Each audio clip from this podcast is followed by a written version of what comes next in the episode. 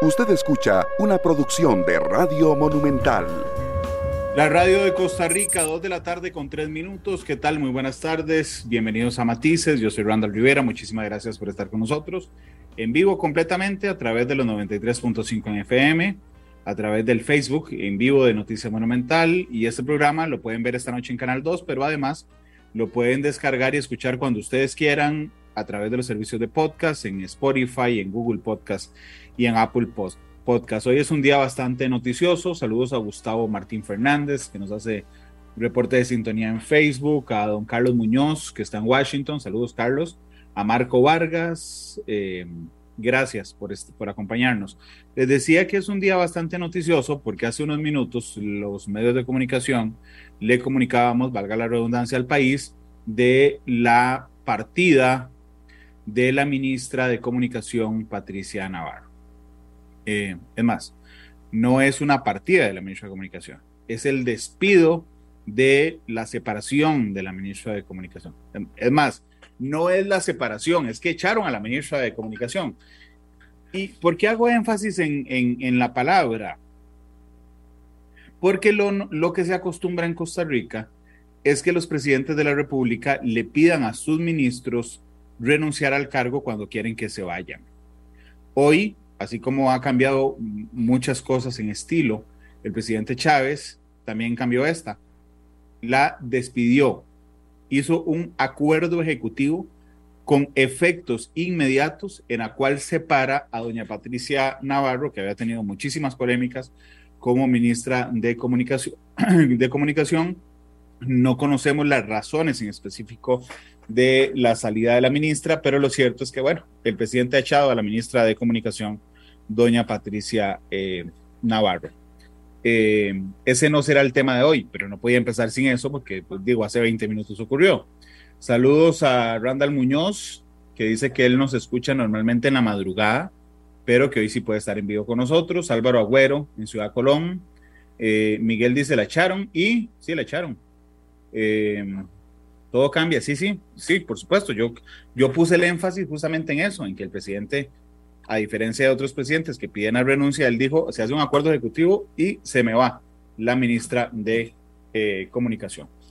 Pero bueno, lo que les quería contar y el programa de hoy no tiene que ver con eso, tiene que ver con un elemento, con una, con una situación que ha sido muy dolorosa para sus protagonistas, pero que tiene aristas históricas en nuestro país.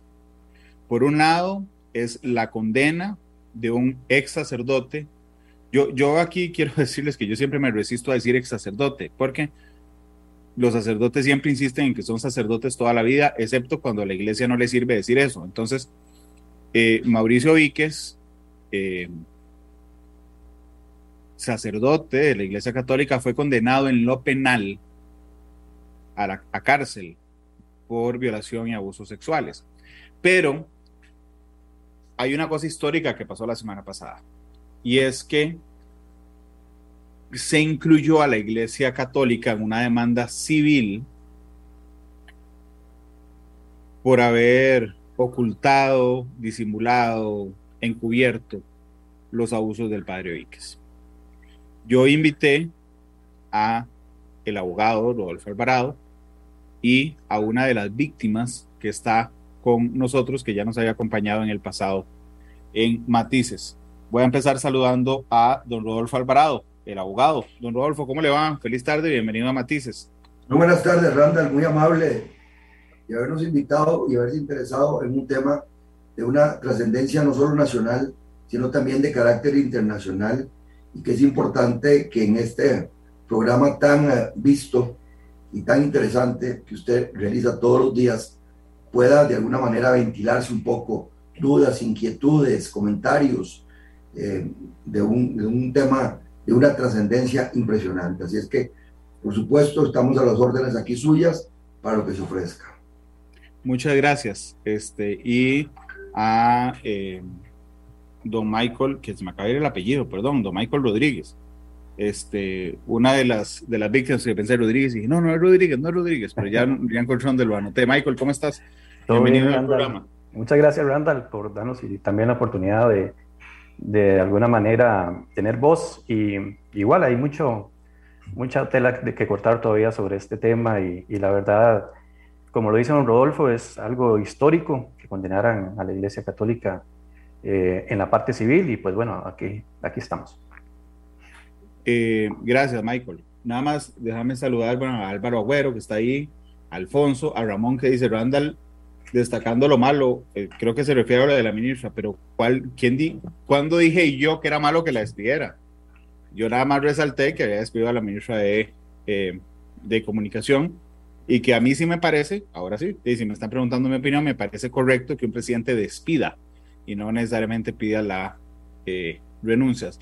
Saludos a Gonzalo Luna. El otro día hice un programa eh, donde contaba que el ser humano tiende a que cuando tiene muy cerca los eventos, no ve lo histórico de esos eventos, la trascendencia de esos eventos. Entonces, por ejemplo, eh, un día esto mi hijo estaba estudiando para el examen de, estudios sociales y me decía, papi, es que estoy estudiando la caída del muro de Berlín y el colapso de la Unión Soviética y, y digo, como vos ya estabas en la escuela, yo, me dijo, seguro era chivísima el momento en el que se cayó el muro de Berlín en el 89 o cuando Gorbachev hizo la perestroika y la, y la glasnost en Rusia. Y le dije, sí, era chivísima, pero no nos dimos cuenta que era chivísima hasta después, porque lo teníamos muy pegado a nosotros.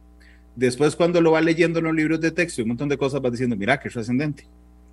Creo, don Rodolfo, que lo mismo pasa, y Michael, con estos casos. Es decir, cuando se destapó los abusos de obispos en los Estados Unidos, por ejemplo, generó una oleada enorme que tal vez los involucrados no sintieron al mismo tiempo en ese momento, pero después se volvió histórico.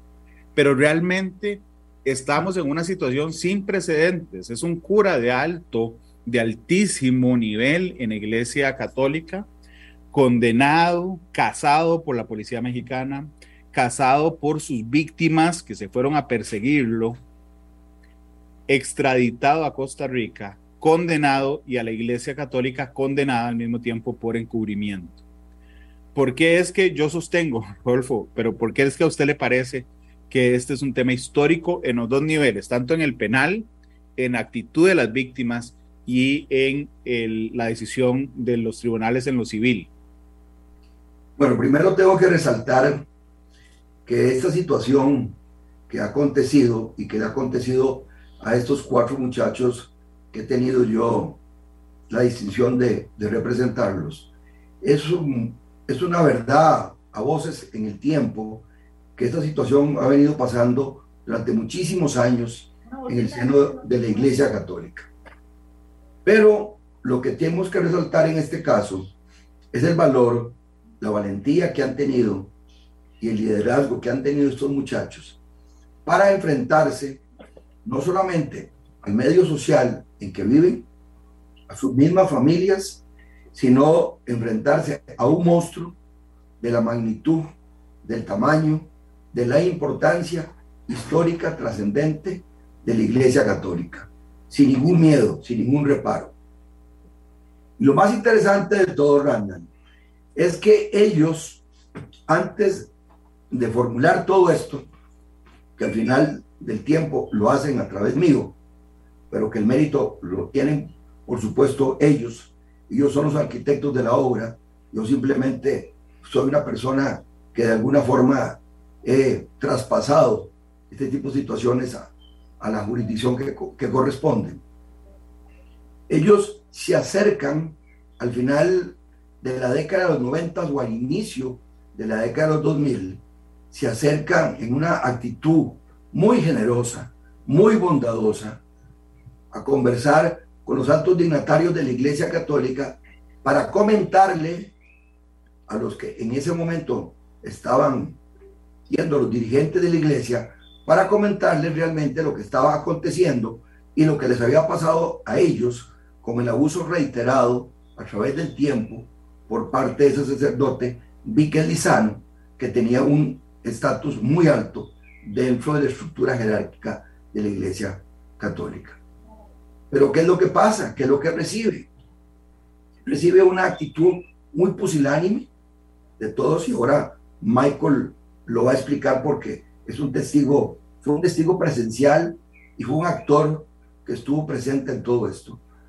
recibe una actitud muy pusilánime, una actitud poco vigilante de la situación que estaba aconteciendo a lo interno de la iglesia y simplemente lo que tratan es de minimizar el conflicto e indicar que sí, que hay que dar el tratamiento no solamente a, al sacerdote, porque de alguna forma puede ser que no ande bien en sus actitudes y en sus principios de carácter moral y darle un tratamiento se lo ofrecen también a los muchachos porque de alguna forma pudieron, según ellos, haber quedado un poco afectados por ese tipo de situaciones. Entonces, desde de inicio de la década del 2000, ellos tienen esa actitud amable y gentil y esperan que la Iglesia Católica haga o realice algo, lo cual no hizo durante 18 años, en donde regresan nuevamente, ya con otro valor, con otra actitud, buscando otro tipo de jurisdicciones que vengan realmente a sentar las responsabilidades y es a donde se inicia todo este procedimiento y se inicia toda esta mecánica que da precisamente con la sentencia condenatoria, no solamente al cura, que se le condena a 20 años de cárcel, que está en este momento cumpliendo en un centro penitenciario de Pérez, de Pérez Ledón, sino a la Iglesia Católica que se le condena al pago de una suma, que para mí es una suma simbólica, porque lo que, el, lo que se le hizo a Carlos Muñoz, que es el primer juicio, porque tenemos dos juicios más, ahora hablamos de eso, por la Iglesia Católica, por los otros muchachos, lo que se le hace a Carlos Muñoz desde los 12 años hasta los 16 aproximadamente, no se puede jamás ni siquiera pensar que se va a pagar con una suma de 100 mil dólares, que es a lo que, a lo que condenan a la Iglesia Católica en este caso.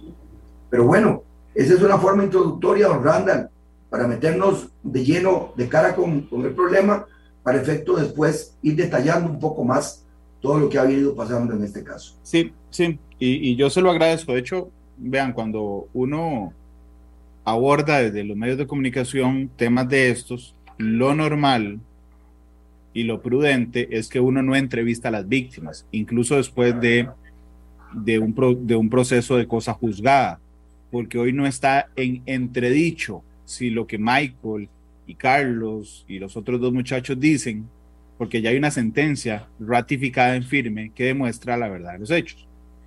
Pero Michael porque lo he entrevistado antes, ha sido particularmente accesible a hablar de este tema. Uno no lo hace porque lo revictimiza, ¿ok? Pero entiendo que Michael en la búsqueda de su justicia ha sido accesible con nosotros. ¿Por qué hago este agregado, Michael? Porque si en algún momento hay algún tema del que no quieras hablarme, puedes delegarlo y me lo puedes decir al aire sin problema en Don Rodolfo o eh, cualquier tema. No, Don Rodolfo dice, Gracias, don Rodolfo dice, es que estos muchachos se enfrentaron a un monstruo. Aquí voy a ser sarcástico. Digo, ¿cuál monstruo? Ir a, ir a, ir a, ir a denunciar a, un cura por un delito sexual no es igual que ir a denunciar a cualquier persona. Vas a lo IJ, lo denuncias y van, lo capturan, lo, lo juzgan y lo sentencian. No es exactamente igual, eh, Michael. Mira, Randall, bueno, vamos a ver. Eh, con este tema, primero la, la, autoridad que, bueno, en ese tiempo, en, los noventas, cuando nos suceden a nosotros los, los, abusos sexuales, pues la autoridad del sacerdote en la comunidad prácticamente era visto como un dios. Este, bueno, mi familia es súper católica, es una familia muy tradicional católica. Eh, entonces, el tema de llegar a contar a tu casa que el sacerdote te está abusando sexualmente, pues es complicado, ¿verdad? A la edad de 12, 13 años que, sucede esto. Y yo siento que hay una figura de autoridad eh, en esta persona que todavía puede hacer un poco más difícil el tema de, denunciarlo a esa edad, ¿verdad? Y pues bueno, imagínate si, contarlo al núcleo familiar o así se, se, pone en esa dificultad, imagínate después eh, una parte penal y un escándalo, digamos, eh, eh, no sé, en, esos tiempos, ¿verdad? Em, pero sí es, es, es, complicado, viniendo de una figura religiosa, yo siento que es diferente eh, el tema de, de, atreverse a denunciar. Eh, hay un, un, hilo ahí de, de, que tal vez envuelve al, al, clero de, de, que el padrecito jamás va a hacer eso con los niños o el padrecito no se va a aprovechar de más. La familia mi familia se sentía muy confiada estando yo en misa o, o sabiendo que iba a actividades de la iglesia en muchas ocasiones me, me decían mis, mis, padres que se sentían tranquilos de que yo estaba en la iglesia y demás, y obviamente, eh, di, ¿cómo va a llegar uno a, a, decir después de que ese sacerdote lo está usando uno? Es, es, un poco complicado, ya con los años, ya cuando uno va madurando y va pasando a la etapa de adolescencia, va llegando y viendo las consecuencias que todo esto le evidentemente dejan en la vida, es cuando ya uno toma conciencia de que hay que hacer algo, hay que parar este asunto. Y este, más del hecho de saber de que no solamente era, un, era, era yo, o sea, lo que pasaban en esos tiempos, yo te puedo dar razón con nombres y apellidos de unos 20 muchachos o más de que sufrieron estos abusos, eh, tanto en parroquias de Tres Ríos, Patarrá, no sé en dónde estuvo antes él, antes de llegar a estas otras parroquias, posiblemente hay también gente ahí que no ha querido hablar, y imagínate que a esta edad, Randall, eh, muchos de los ex compañeros monaguillos míos que también sufrieron abusos, eh, me pidieron mucho el tema de que no, eh, no involucrarlos, porque sus esposas eh, en sus trabajos pues no sabían nada de esto y, él, él, y les daba mucho miedo. Imagínate su, a, este, a esta edad, en su núcleo ya de familia, muchos todavía este, tienen temor de, de, contar lo que sucedía. Entonces, pues sí, es, es, es complicado. Y Michael, vamos a ver, en, en la historia de respuestas pusilánimes, pusilánimes que recibiste, uh -huh. y, y, y, perdón porque me meto un poco también en la intimidad de tu familia, pero por sí. ejemplo, entiendo por lo que he conversado con vos que recibiste respuestas pusilánimes de tu familia en algún momento de la iglesia y de las autoridades judiciales incluso, porque si no, no hubieran tenido que viajar a México a seguir los pasos al padre Víquez. Podemos, podemos ir por partes. Claro. Nada más puntualmente, digamos, lo de la familia, tocarlo solo lo que necesitas, uh -huh. pero lo que quiero es reflejar lo difícil que es para un muchacho. Uh -huh. eh, tuviste una respuesta pusilánime de la familia cuando, cuando, cuando, cuando lo dijiste al inicio, Michael. Mira, yo cuando, cuando pasó, digamos, la, yo denuncié, el, puse mi denuncia canónica en, en mayo del 2018. Yo fui el primero que puse la denuncia contra Mauricio. Eh, yo le comenté a, a mis padres y a, a, mis hermanas de que iba a realizar esta denuncia por, digamos, el tema de que si veían en las noticias o algo que después esto se fuera a hacer un poco público. Y, y bueno, al tiempo, pues sí, ese, sentí, digamos, ya ha cambiado un poco, pero este, sentí un alejamiento del núcleo familiar, eh, más que todo materno, que es muy, muy católico. Claro, al, al inicio, al, in, al, al inicio, inicio, le choqueó.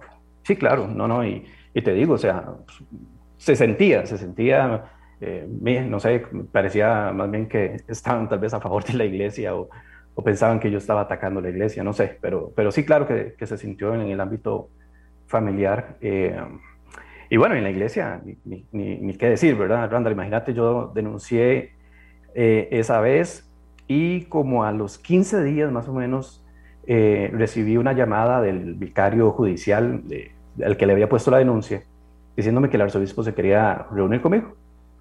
El arzobispo pues, bueno, era Monseñor Barrantes. No, en ese momento Quiroz, eh, porque yo puse la denuncia canónica en el 2018. Ah, okay. sí, sí, perdón, ya era José Rafael Quiroz. Quiroz, correcto. Entonces, bueno, ahí me, me, reúno con él, este, y bueno, en esa reunión solo estábamos nosotros dos, y eh, él me decía que, bueno, que eh, me expresaba el dolor de la iglesia, me pidió disculpas en nombre de la iglesia, eh, me dijo que él no tenía conocimiento de estos delitos y y que bueno, que ahora la iglesia iba a procesar la demanda, le iba a dar curso, y bueno, yo le dije que, que listo, que está bien, y bueno, ahí eh, disculpas van, disculpas vienen, salí de esa reunión y no me, no me sentí tranquilo, digamos que no me sentí que, que, que que algo faltaba, no, no, no, no, no me sentí bien. Entonces, eh, bueno, pasó como una semana, más o menos una semana, 15 días estaba en mi trabajo y, obviamente eso te sigue dando vueltas y vueltas y vueltas. Eh, no sé si te acuerdas, pero digamos, mucho de lo que desató nuevamente para que yo pusiera la demanda en el 2018 fue un escándalo que tuvo Mauricio Víquez en el 2016, donde se le acusó de, estar con, eh, atacar a un grupo y, y, se pertenece él también al mismo grupo. Pues bueno, se le ha hecho un escándalo de que, de que se había ido a un hotel. Sí, pues, estaba eh, teniendo alguna relación con muchachos y listo, mayores de edad.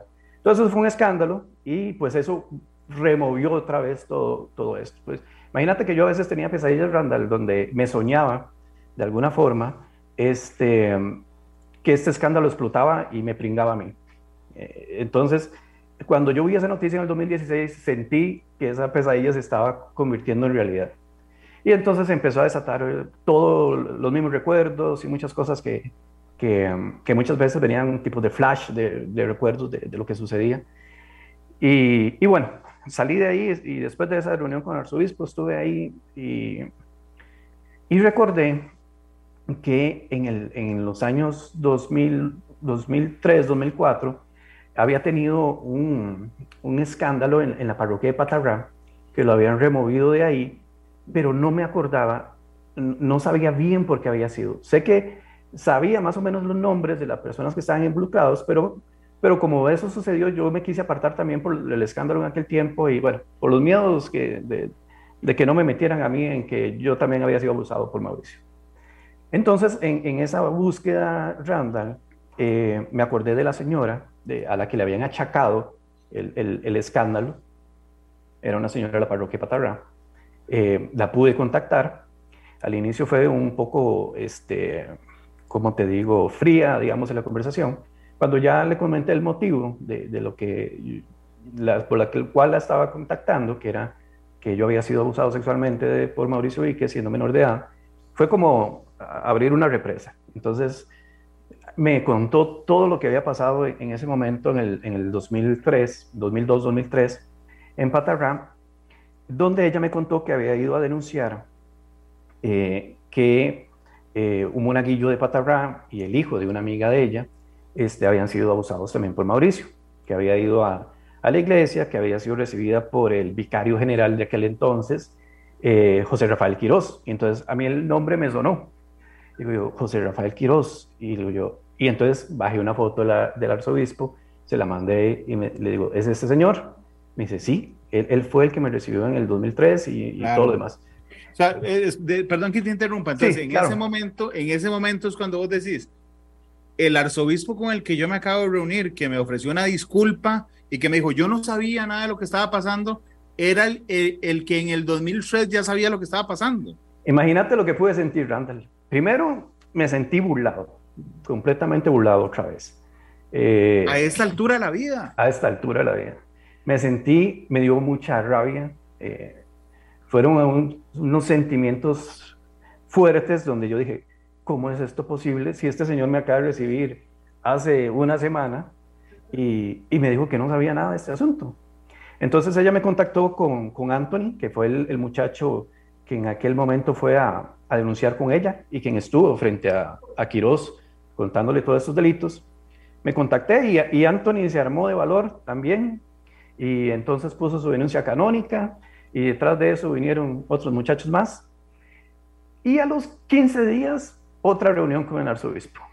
Vamos de nuevo. Entonces nos reunimos con él y ya yo iba, sinceramente, en, una, en otra posición. Ya yo iba en una posición de reclamo, de que, digamos, cómo era posible que me habías recibido hace 15 días y usted ya sabía hace más de 15, 18 años de, de estos asuntos y, aquí está la persona que te los contó enfrente. Entonces, entre ah, eh, disculpas nuevamente y demás, y teniendo a Anthony nuevamente enfrente, Anthony le decía, eh, yo estuve frente a usted en el 2003, yo le conté lo que estaba pasando con Mauricio en ese entonces, y usted no hizo nada. Entonces él siempre se escudaba en que la responsabilidad era del, actual arzobispo en aquel entonces, Hugo Barrantes, eh, que él era solo un vicario y que él solo tenía que transmitir la, la, ¿cómo se llama? Pues la noticia o la denuncia. que al final ellos le, llamaron una alerta en aquel momento. Le han llamado de todo, alerta, noticia, menos una demanda ni, ni menos abuso ni un delito. Ni un delito, nunca, nunca lo han llamado de esa forma. Y entonces en, él se escuda en, en, en el, el arzobispo Ureña y también dice que también en esos tiempos no tenían experiencia para tratar este tipo de situaciones. No contaban con la expertise, fue la palabra que usó, lo recuerdo bien. Entonces, a mí, este, ya antes de ir con él, yo había entrado un poquito a estudiar al señor arzobispo y había sido eh, graduado en Derecho Canónico en el 89 en Roma. como una persona graduada en Derecho Canónico no, no va a tener experiencia en esto. Y eh, bueno, él dijo que no tiene experiencia y cuando yo le reclamé, bueno, y no, está bien, no tiene la experiencia, don José Rafael, pero usted fue, empezó a ser arzobispo creo que en el 2013. Eh, y ahí ya todavía no tenía la experiencia. Le pregunté para poder, este, digamos, eh, hacer algo por, esta, por, los, por las denuncias. Y pues me dijo, al final de todo, y esas fueron sus palabras, se me pasó el asunto. Y esa fue su disculpa, se me pasó el asunto. Randall, y, vieras que, bueno, yo, yo, recuerdo muy bien la entrevista que tuviste vos con, con tres sacerdotes eh, cuando en el 2018 explotó lo de Mauricio Víquez, de las denuncias de nosotros, y recuerdo muy bien eh, que ellos hacían referencia a, lo implantado por Juan Pablo II en el 2001, donde ya habían algún tipo de directriz donde ellos tenían que seguir si llegaban a algún tipo de denuncia. O sea, alegar que en el 2003 no tenían la experiencia para recibir esos casos, eh, pues la verdad es una excusa muy, muy burda para mí. De hecho, de hecho yo quisiera, mm, antes de dar la palabra a don Rodolfo, compartir con la audiencia un par de cosas. Alguien preguntó más temprano en Facebook que por qué se condenaba a Monseñor Quirós, que es el arzobispo actual, si él no era arzobispo. Bueno, ahí está la respuesta porque él estaba en el proceso. ¿Ok? Eh, y lo encubrieron, incluso hay gente que señala la pasmosa pasividad em, que tuvo la iglesia que permitió al padre Víquez huir de, Costa Rica, pero yo les decía ahora que esto no es la opinión de alguien, esto es una sentencia, o sea, es decir, ya los jueces determinaron, ya los jueces determinaron que, que es cierto, entonces yo quería leerles una partecita de la sentencia. Sentencia. Es decir, los jueces en conjunto, un tribunal, tres jueces, tomaron esa decisión. Dice, considera este colegiado, es decir, el tribunal. Por favor, don, don Roberto. Perdón que lo interrumpa porque hay una circunstancia, un comentario que usted hizo antes de que Michael tomara la palabra y hiciera una parte. Por favor, adelante, adelante, no se preocupe. Claro, que yo quería aclarar para efectos de que las cosas sean como son, desde el punto de vista legal.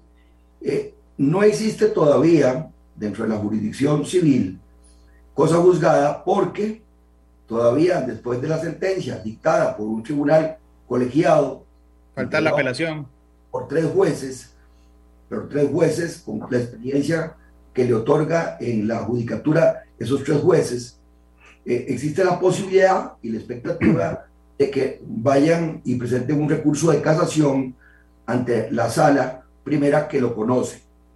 Entonces, eh, no existe cosa juzgada, pero lo que sí es cosa juzgada y lo que sí es una realidad fue la sentencia dictada por el Tribunal Canónico en febrero del año 2019, donde todos estos hechos y circunstancias, con las mismas personas que se están hoy ventilando los juicios en los tribunales civiles, tuvo por probado la Iglesia Católica todo lo que había realizado el padre Víquez Lizano y todos los delitos que habían sido cometidos. En el año 2019 la Iglesia Católica decide, presionado por las denuncias canónicas que presentan los muchachos, más la denuncia penal que presenta uno de ellos, Josué Alvarado. Salen corriendo, dicen, no les queda más alternativa, ahora sí, después de que habían impulsado siempre al padre Víquez en puestos siempre arribistas dentro de la jerarquía de la iglesia. Sabiendo, sabiendo las denuncias. Claro, no les queda más alternativa que hacer un proceso dentro del derecho canónico y ahora sí expulsarlo. Y al expulsarlo, para poder hacerlo, Monseñor Quirós Quirós tuvo que solicitar la renuncia a la prescripción, porque ya los delitos estaban prescritos. Pero, oh dolor, la prescripción se interrumpe por la responsabilidad que ellos tuvieron a la hora que lo juzgan y fallan de eso. Eso es exactamente igual. Claro. Lo explico, perdón que lo explico un poco más. Aquel, aquel que tiene una deuda con usted, producto de un pagaré, una letra de cambio, una factura, prescribe de conformidad con los términos de prescripción de cada uno de los títulos, pero allá a los años resulta que la persona le hace un abono a usted. Lo vuelve a activar. Al hacer un abono, reactiva la obligación, reactiva la deuda y ya no pueden acogerse a la prescripción. Pero déjeme, solo para terminar en este capítulo, ese, ese aspecto que es importante. Entonces, estos señores no permiten, y cuando los señores, hablo de los representantes de la Iglesia Católica, porque la Iglesia Católica, hay que aclarar, Randall, no son estos señores. La Iglesia Católica es mucho más que eso. Es una serie de valores, de principios, que, que son sin duda alguna milenarios y que no se pueden entrar, en este caso, jamás a ventilarlos como si fueran los mismos. No, estos dirigentes de la Iglesia Católica de Costa Rica quieren acogerse supuestamente al tema de la prescripción que ya fue debatido y que en esta sentencia se trata en un capítulo completo de más de 15 páginas de una forma en donde deja blindado el tema de la prescripción para presentar no por el fondo de los hechos, porque el fondo de los hechos ya ellos lo juzgaron y lo sentenciaron en su sentencia del derecho canónico del 19 para irse a la sala a decirle a la sala que esto está prescrito. O sea, para mí es mucho más desagradable la, la posición de estos dirigentes de la Iglesia Católica en Costa Rica, post sentencia, post sentencia, que todo lo que pasó antes, porque si fueran conscientes lo que le, le correspondía hacer, Randall, era acoger la sentencia. Claro, don Rodolfo, pero, pero vamos a ver. Usted lo que nos acaba de contar es que hombres de fe que defienden la vida, que lideran a un enorme grupo de personas en el mundo en busca de la paz espiritual, fueron al proceso civil no alegando que lo que dice ahí es mentira, porque ya estaba determinado, sino alegando que estaba prescrito y que por eso no tenían que indemnizar, es decir, que había pasado mucho tiempo. E, ¿Es eso lo que me está contando? Que esos líderes que van en busca de la paz espiritual le plantearon a un grupo de jueces, no, no, sí pasó, pero pasó hace mucho, ya no tenemos que pagar nada. Eso fue lo que plantearon. Claro, y vea qué interesante, Randall. Y, y lo digo porque es una cosa pública, sucedió un juicio que era un juicio oral y público, como son los juicios civiles en este momento. Más sin embargo, sin embargo, la Iglesia Católica, en la representación de sus cuatro abogados que estuvieron presentes defendiendo sus intereses en la sala el día del juicio, prohibió, no permitió que los periodistas ingresaran y cubrieran la audiencia, ¿verdad? Entonces, ahí nos damos cuenta nosotros, como siempre ha sido la misma tónica y técnica, dejar que las cosas estén debajo de la alfombra para que nadie se dé cuenta. Ellos, ellos no podían, bajo ningún punto de vista, defender, porque ya ellos lo expulsaron y lo tuvieron por culpable de todos los mismos hechos con las mismas personas que hoy están participando en tribunales de justicia. Sin embargo, cuando da su declaración Monseñor Quirós Quirós, y nos damos cuenta que Monseñor Quirós Quirós no está diciendo la verdad, lo digo distinto, Monseñor Quiroz está mintiendo, el arzobispo mintiendo. Tuvimos que pedir, Randall, al tribunal que conocía el caso, un careo entre uno de los testigos, Anthony Venegas, y Monseñor Quiroz Quiroz, para efectos de que el tribunal tuviera claro quién decía la verdad y quién mentía. Y ahí se demostró de manera flagrante y fehacientemente, aunque la prensa no pudo estar en el recinto porque la iglesia lo prohibió, que Monseñor Quiroz Quiroz estaba mintiendo.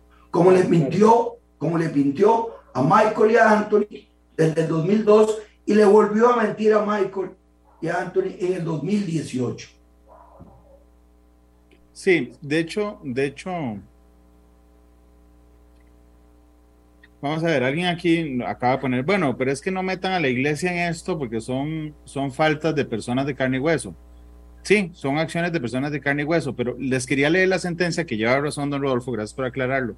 No se llama cosa juzgada porque aún tiene un recurso de casación pendiente, es decir, puede la iglesia ir a presentar un recurso de casación y, y que otro tribunal de alzada conozca o de casación conozca eh, la resolución, pero ya existe una sentencia que no está en firme porque falta la casación, pero ya hay una sentencia. Y en la sentencia queda claro que la institución les falló, no solo las personas de carne y hueso, la institución.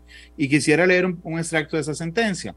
Considera este colegiado de personas juzgadoras, entiéndase, el tribunal, los tres jueces, que producto de la denuncia o comunicación de los hechos en el 2003, que fue lo que Michael nos contó, por los actos de abuso sexual cometidos por Mauricio Viquelizano contra personas menores de edad durante su estancia en la iglesia de San Juan Bautista de Patarrá, desamparados, era más que suficiente para que las autoridades eclesiásticas no solo hubieran iniciado de forma inmediata un procedimiento administrativo eclesiástico, que a esta altura yo, yo no entiendo eso. O sea, yo no entiendo por qué un grupo de personas en el mundo tiene una justicia en particular. Pero bueno, este, un procedimiento administrativo eclesiástico para investigar los hechos denunciados, sino además haber comunicado a las autoridades judiciales sobre la magnitud de los hechos denunciados.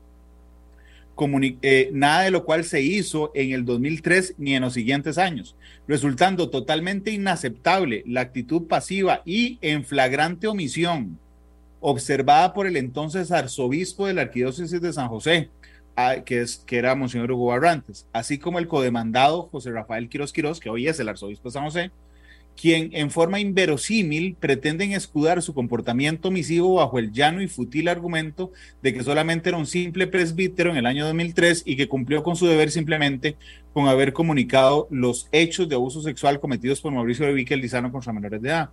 Y en otra parte dice, nos permite afirmar con plena certeza que desde el 2003 no se tomaron acciones de importancia ni legales ni eclesiásticas para controlar la reiteración de la conducta de abuso sexual que desplegaba el ex párroco Vique Lizano en contra de las personas menores de edad que tuvo a su cargo y con los cuales interactuaba, más allá de una mera disculpa en nombre de la Iglesia Católica, a toda luz es insuficiente para los gravísimos hechos denunciados en 2003, sino que más bien y por el contrario las autoridades eclesiásticas demandadas tomaron una posición de callar y encubrir las conductas inapropiadas y ultrajantes de Mauricio Viquelizano hacia la sexualidad de las personas menores de edad.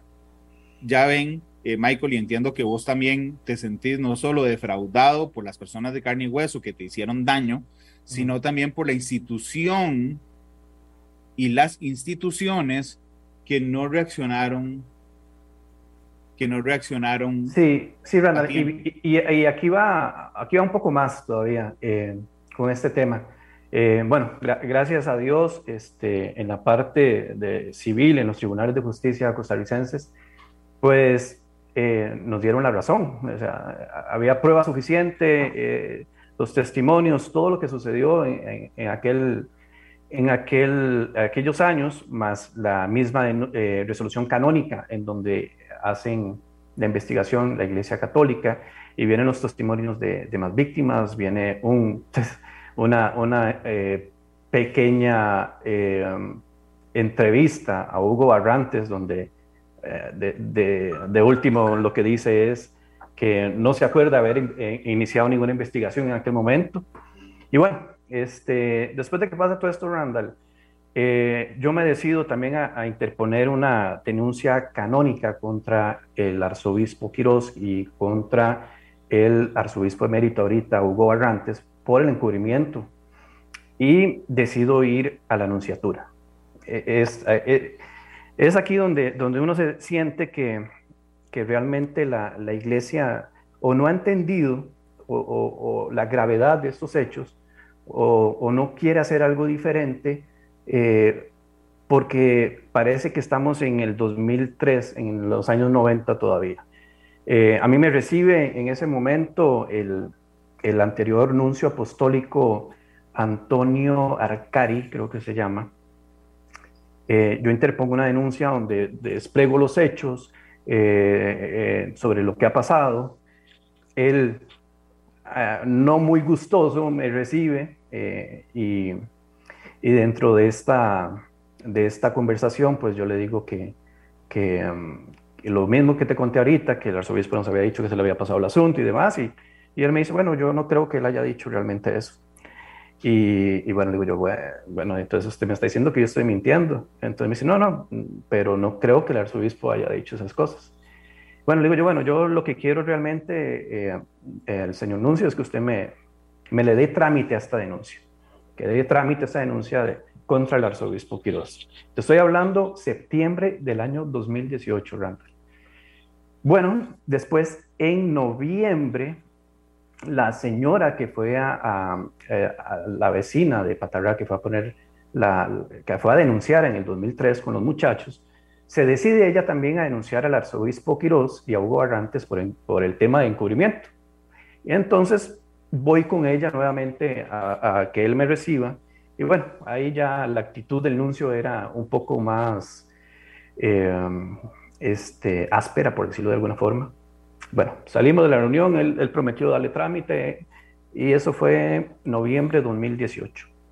Después, cuando nos dimos cuenta que el Papa Francisco eh, venía para eh, Panamá, creo que había algo de la, de la juventud católica y que él se iba a reunir allá, y en ese, en ese preciso momento, creo que uno o dos meses después de esto, Randall, había una, una cumbre que estaba generando la iglesia en Roma para tratar los temas de abusos sexuales a menores.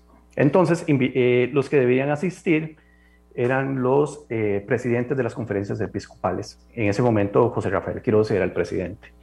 Iba para la cumbre, donde iban a tomar decisiones este, sobre los abusos sexuales a menores, una persona que habíamos denunciado por encubrimiento.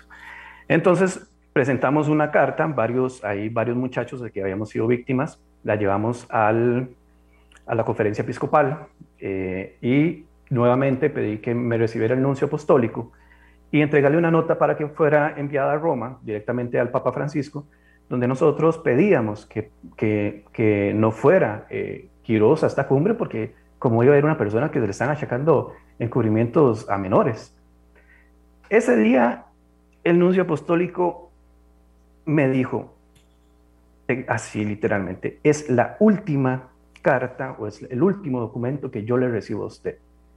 Y yo me quedé, perdón, sí, no le recibo más documentos, no voy a enviar más de esos documentos a Roma.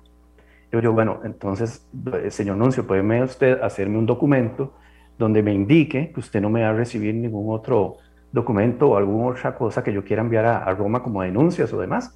Me dice, y se quedó callado. Me dijo, no va a ser así. Entonces yo, pero deme un documento. Y me dijo, no va a ser así. Y bueno, prácticamente que me hicieron echado de, la anunciatura. Eh, ya estamos en septiembre de 2022, Randall, y de Roma sobre los denuncias de encubrimiento al arzobispo reina el silencio, escrito correos a la anunciatura, eh, he enviado correos directamente a, la, Congregación para la Doctrina de la Fe con pruebas, con cosas, eh, pruebas donde, que tenemos donde eh, la gente de, prensa de la, de la, de, la curia o pasaron vía WhatsApp las denuncias canónicas interpuestas por víctimas, por WhatsApp a, la, gente cuando estaba en medio escándalo como para desacreditarnos o no, sé qué pretendían con eso. Se enviaron esas notas porque ni siquiera nosotros como denunciantes, cuando pedíamos una copia de nuestra denuncia canónica, nos la daban. Siempre, a mí siempre me la negaron. Yo no tengo una copia de mi denuncia. La resolución canónica me di cuenta por los medios, o sea, nunca nos llamaron, nos sentaron y nos dijeron, aquí está la resolución de Roma, esto se va a hacer así, así, así, siendo nosotros víctimas. Y había gente que andaba en sus celulares, en WhatsApp, las, las denuncias donde se tipificaban eh, con eh, lujo de detalle lo que Mauricio este, le hacía a las víctimas. Todo eso está en Roma. O sea, imagínense con, con tanta prueba y ahí tenemos todavía al arzobispo dirigiendo a, a, la Iglesia Católica costarricense. Son cosas que me hacen ver todavía, Randall, el silencio, la pasividad y el no querer de verdad hacer un cambio eh, para, digamos, para, para, para, su congregación católica o demás, eh, algo que deje ver a la gente que realmente están arrepentidos, que realmente quieren cambiar, que realmente están tomando decisiones. Si yo pensaría que Roma hace tiempo tuvieron que haberle pedido mínimo la renuncia al arzobispo, o él se tuvo que haber ido este, solo, pero bueno. Michael, ah, pero vamos a ver, es que, ah, ¿sabes qué, qué, qué pasa? Y yo, no sé, realmente eso, eso me, me, molesta mucho. Eh, quitemos a, quitemos a, a, que Michael es la víctima, quitemos que un miembro de la Iglesia Católica es el agresor. Pensemos en casos que han indignado a la comunidad en general. El abuso, perdón, y agrego un tema más, quitemos que Michael es hombre. Eso es, eso, eso es algo muy importante, Fernando. Es muy difícil. Sí, es muy difícil, yo lo, lo sé, pero digamos que mañana parezca que hay un violador en Puerto Viejo, Zarapiqui, lo que ha pasado recién, eh, o, en, Limón. Y entonces, si ese violador aparece, y a una turista aparece y dice que la violaron, y aparece el violador y dice, hey, sorry, perdón, disculpas, yo estoy seguro que el país se le vendría encima a decirle, no basta la disculpa, se necesita justicia. ¿Por qué lo digo? Porque en el relato de hoy tuyo y de don Rodolfo, lo que uno nota es el ruego a uno mismo, Michael, si me permitís, digamos, meterme en tu personalidad, el ruego a uno mismo durante años de tener la valentía para, para afrontarlo y denunciarlo. El ruego a la familia de que le crean a uno. El ruego a la iglesia costarricense de que tramiten la denuncia y, las investigaciones. El ruego a las autoridades judiciales de que tramiten el caso rápido. El ruego a la Policía Internacional y en México para que detengan al padre Víquez. El ruego al Vaticano a través de la Anunciatura Apostólica, que es la Embajada del Vaticano en Costa Rica, para que se haga justicia. Es increíble que llámese Michael Rodríguez o llámese como se llame, una víctima tenga que andar rogando por justicia. Es inverosímil en cualquier eh, país. Necesito hacer una pausa, regresamos y nos quedan dos minutos. Eh, y se los voy a dar a don Rodolfo que me levantó la mano. Pero nada más, Michael, si quieres agregar algo 30 segundos para después darle los dos minutos a don Rodolfo. Sí, sí, Randall. Bueno, yo, yo lo, que, lo que quiero agregar es esto. Mira, eh, Igual no, no somos los únicos. Yo sé de casos y, fuertes, fuertes, fuertes, ahorita hay muchachos que tienen mucho miedo de denunciar, que serían un escándalo mediático también para la iglesia. No sé si de la magnitud de Mauricio o quizás más por el tipo de hecho. Eh, y esos muchachos todavía tienen miedo de denunciar porque le tienen miedo a la jerarquía de la iglesia. Les da miedo, no, no sé. Yo fui uno de esos. Yo le digo, y la verdad un mensaje ahorita, Randall, a las personas que no tengan miedo de denunciar. Eh, yo sé lo que es eh, estar ahí sintiéndose revictimizado una y otra vez, burlado, este, callado, este, difamado, porque igual nos decían que éramos unos mentirosos, que andábamos buscando siempre dinero. Randall, ¿cómo va a pagar la iglesia todo lo que ha hecho? ¿Con un Padre Nuestro y un Ave María? O, con una botellita de agua bendita me va a dar, o sea, no, con lo que les duele realmente y con lo que ellos de verdad podrían generar un cambio. Y entonces le digo a esos muchachos, atrévanse, denuncien y que, que, igual estamos para apoyarlos en los que necesitan. Sí, y no es, no es sencillo, no es sencillo, porque vean que Michael no ha terminado el proceso. Y cuando digo no ha terminado el proceso, es porque hay un montón de gente ahí en en, Facebook, que así como te dicen, qué valientes, hay otra gente que dice, estos muchachos lo que querían era plata. Randall, desde el inicio, desde el inicio ha sido eh, que, que, andábamos buscando al padre, que lo extrañábamos. No, si usted no se ha dado cuenta las barbaridades que escriben, al inicio a uno le afectaban. Ya después, eh, ya eso no, no, no duele. No duele, pero sigue siendo injusto. Este, 2.53, voy a ir a la pausa. Eh, yo les recuerdo que yo siempre le digo a los invitados que escojan una canción para cerrar. Entonces vamos a la pausa, vuelvo, le doy dos minutos a Rodolfo y ponemos la canción para cerrar Matices. Gracias por estar con nosotros. Monumental. La radio de Costa Rica, 2.56, dice Martín Choza, y quería leer el comentario, dice, como siempre, la prensa canalla de Randall Rivera. Entonces, los pobres turistas, las estimables damas, no tienen el derecho a que el pueblo las defienda. Vean, yo, créanme, créanme que a mí me encantaría tener el don de lenguas, no lo tengo. Pero a veces siento que hablo en chino. ¿Quién dijo que las señoras estimables no tenían derecho a que, por favor, que el pueblo las defienda? Pero ¿saben quién tiene, quién tiene además también derecho a que el pueblo las defienda? Ellos. Y ese es mi punto, que así como las defendemos a ellas, los defendamos a ellos. No es que a ellas no pero realmente estoy por graduarme en hablar mandarín sin haber ido nunca a clases, porque a veces siento que hablo en chino. Don Rodolfo. Y bueno, desgraciadamente, Randall, se nos fue el tiempo, hay muchísimos aspectos que se deben de indicar acá. Sería interesante cuando usted tenga la oportunidad y sobre todo que ahora, en el mes de octubre, viene una audiencia del juicio próximo contra la iglesia, donde el actor es Michael Rodríguez y en noviembre viene otro y es el final, donde la persona que lo presenta es Antonio Venegas. Pero preciso dos aspectos fundamentales. ¿Por qué se demanda a Monseñor Quirós Quirós? Porque Monseñor Quirós Quirós en la actualidad es el representante legal, legal de la Iglesia Católica. La Iglesia Católica tiene varias instituciones que trabajan y que tienen personería jurídica y el representante legal es Monseñor Quirós Quirós y por tal motivo es el responsable en la actualidad de todas aquellas demandas que se hayan presentado dentro de la vigencia de su nombramiento. Y el otro aspecto, Randall, que quería indicarle el siguiente. En la sentencia, que usted leyó una de las partes, pero que es, es rica en argumentación y está prácticamente blindada, esa sentencia, ningún tribunal de alzada puede modificarla porque los jueces hicieron un trabajo de lujo y no dejaron ningún, ninguna puerta ni ventana abierta.